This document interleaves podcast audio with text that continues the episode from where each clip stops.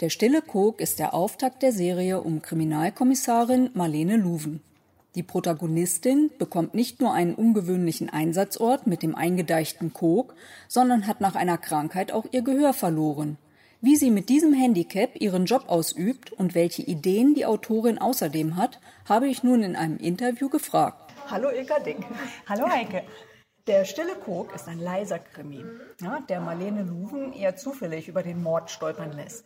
Sie kämpft außerdem noch mit den Folgen ihrer Krankheit und muss sich an die Cochlea-Implantate gewöhnen. Wieso hast du die Hauptperson mit dieser physischen Beeinträchtigung belastet und dafür keine Nebenfigur kreiert? Ja, mir ist es ein zentrales Anliegen, über dieses Thema zu schreiben, äh, neben der eigentlichen Kriminalhandlung natürlich. Denn von Haus aus bin ich eigentlich Hörgeschädigtenpädagogin und so ist es mir wichtig, das Thema Hörschädigung und dem mit einer Hörschädigung, hier im speziellen Fall mit so einem Cochlea-Implantat, eine Stimme in der Öffentlichkeit zu geben. Denn eine Hörschädigung ist eine sehr versteckte Beeinträchtigung und viele Menschen wissen gar nicht, welche massiven, zum Teil massiven Auswirkungen es für die Betroffenen haben kann. Und auch, finde ich, äh, wird häufig immer noch nicht hören können und Hörgeräte oder Cochlea-Implantate tragen mit Alter gleichgesetzt und hat nicht die gleiche Akzeptanz wie eine Brille. Deshalb jetzt so etwas mal sozusagen nebenbei bei einer Kriminalhandlung ähm, zu erzählen, wenn der Leser ähm, halt ein Krimi liest und nebenbei erfährt, wie ist es eigentlich, welche Grenzen und Chancen habe ich in so einem Leben, welche äh, Chancen oder welche Möglichkeiten habe ich. Ähm, das ist mir halt wichtig, das zu transportieren. Und es geht so ein bisschen darum, auch um Brücken aufzubauen, Barrieren im Kopf abzubauen, bessere Verständigung ähm, vielleicht zu schaffen und auf der anderen Seite auch bestenfalls sogar auch eine äh, Identifikationsfigur für Betroffene selbst zu schaffen. Denn meiner Meinung nach ist so das Thema Leben mit Behinderung findet viel zu wenig Betrachtung im Buch, im Film oder auch in der öffentlichen Diskussion mittlerweile. Deshalb hier also eine Hauptperson mit so einem Handicap. Ich musste das auch erstmal googeln, was das ist. Ja, genau. Und es ähm, ja, wenn, wenn ich das schaffe, dass manchmal man das mal einfach mal hinguckt und denkt, ach ja, ach so ist das und, und so, so, schwer ist das, solche Auswirkungen hat das. Wenn man das einfach nur schafft und man leicht aufeinander zugeht, dann ist schon ganz viel geschafft. Ja. Wie versetzt du dich in die Situation von Marlene, um sie glaubhaft zu schildern? Ja, zum einen habe ich durch meinen Beruf eben ähm, das theoretische Hintergrundwissen und habe viele Familien mit Kindern, die ein CI tragen, betreut.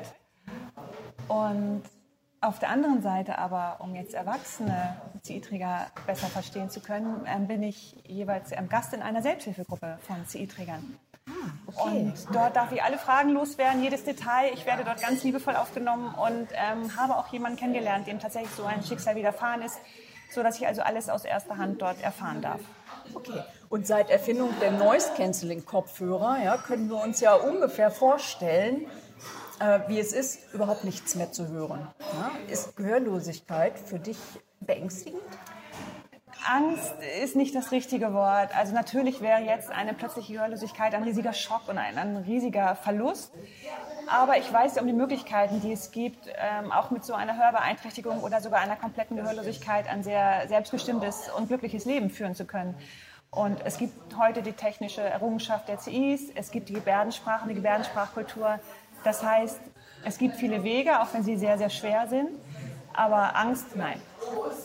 Okay, und der Kog ist ja ein fiktiver Schauplatz. Wie findest du deine Schauplätze für die Bücher?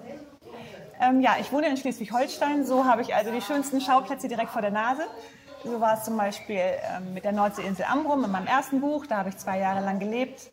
Jetzt mit dem Krog ist es so, da habe ich von Berufswegen her Familien betreut an der Westküste in Dithmarschen und so einen Krog kennengelernt. Und als ich es gesehen habe, eine kleine Siedlung so eingeschlossen von diesen Deichen, da wusste ich, das muss ich benutzen. Das ähm, hat sich so ergeben, genau. genau. Und hat dich bei deiner Recherche für den stillen Krog irgendetwas überrascht?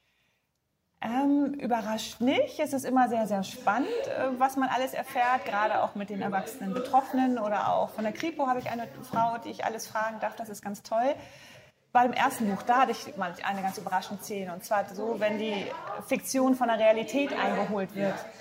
Ich hatte die Situation, dass ich mir eine Grabstätte ausdenken musste Und als ich dann tatsächlich mal auf Amrum war und den Friedhof besucht habe, ähm, habe ich genauso eine Grabstätte gefunden. Sogar mit genau dem gleichen Familiennamen. Und das war ein bisschen unheimlich fast, sodass ich dann auch den Familiennamen komplett nochmal geändert habe in meinem Roman. Also das sind so ganz besondere Erlebnisse, genau. Spooky, genau. Ja, genau. Und wie formst du deine Charaktere, damit eine Drama Dramaturgie aufgebaut wird? Ähm, ich nehme mir vor allem für die Hauptfiguren immer sehr, sehr viel Zeit. Also ich habe einen richtigen Lebenslauf, ich habe ein Soufflierblatt, wo ich alle Merkmale, sei es physischer, psychischer Natur, aber auch so Lebensweisen, Ansichten, Arten des Redens und so festhalte. Und ähm, damit sind die Figuren sozusagen so klar definiert, dass wenn sie dann mit der Situation konfrontiert werden, sie eigentlich dann klar ist, wie sie handeln und dann auch authentisch handeln. Okay.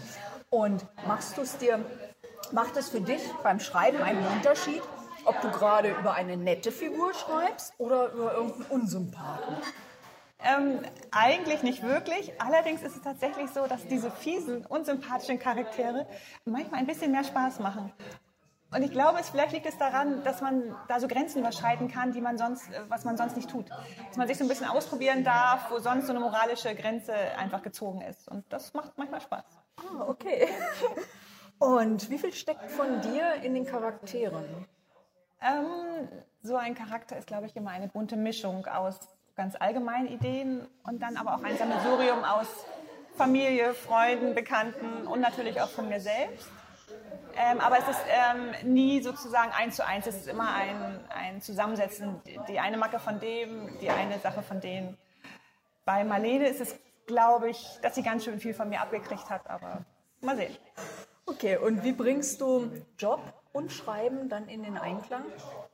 Ähm, ich bin zurzeit beurlaubt als Lehrerin oder habe mich beurlauben lassen. Und ähm, dadurch kriege ich das ganz gut hin. Ich sozusagen, dass ich als Halbtagsautorin arbeite. Das heißt, Vormittags sitze ich am Schreibtisch und schreibe und nachmittags ist dann Familienzeit und was sonst alles so anfällt. Okay. Und wann hast du beschlossen, selber einen Krimi zu schreiben? Ist ja jetzt dein zweiter. Genau, und ähm, es ist ähm, entgegen vieler anderer Autoren, die glaube ich schon, die ganz lange immer schon gern und viel geschrieben haben, habe ich das nicht gemacht, sondern bei mir ging es übers Lesen. Also ich lese unheimlich gern und habe immer gedacht, oh, wie toll muss das sein, sich das ausdenken zu können, das schreiben zu können was war ja das für ein Traum? Und dann hatte ich nochmal Elternzeit, so 2014, 15 und habe einfach mal angefangen. Ja, und irgendwie ist da etwas in Bewegung gekommen, irgendwas sollte da, glaube ich, rauskommen. Und ja, so ist mein erster Roman, habe ich gleich einen Verlag gefunden und jetzt bin ich beim dritten. Okay, und mit welchem Fall wird Marlene als nächstes konfrontiert? Oder ist es wieder ein Standalone? Nein, nein, es ist, es ist der Auftakt und ähm, das heißt, Marlene kehrt in den Polizeidienst zurück das heißt, ihr, ist, ihr wird klar, sie will Polizistin bleiben, aber ihr ist auch klar, dass es kein einfaches Weiter so wie bisher geben kann. Das heißt, sie wird eine Nische im Polizeidienst bekommen und gemeinsam mit ihrem Kollegen Simon Fährmann im nördlichen Schleswig-Holstein ermitteln. Auch wieder nach Amrum wird es gehen, aber mehr darf ich noch nicht verraten. Okay, wann werden wir das lesen können? Darfst du das schon sagen? Ähm, das ist noch nicht ganz klar, das bespreche ich mit dem Verlag jetzt. Wahrscheinlich äh, wird es Frühjahr 2021 werden. Na, das ist ja dann auch schon absehbar. Ja, vielen Dank, dass du dir die Zeit genommen hast, jetzt vom ersten Frauenkrimi-Festival in Rendsburg. Ja, sehr gerne. Ich freue mich sehr. Dankeschön. Okay, bis dann. Ja, danke. Dass Ilka Dick das Thema Gehörlosigkeit am Herzen liegt, konnte man schon beim Lesen merken.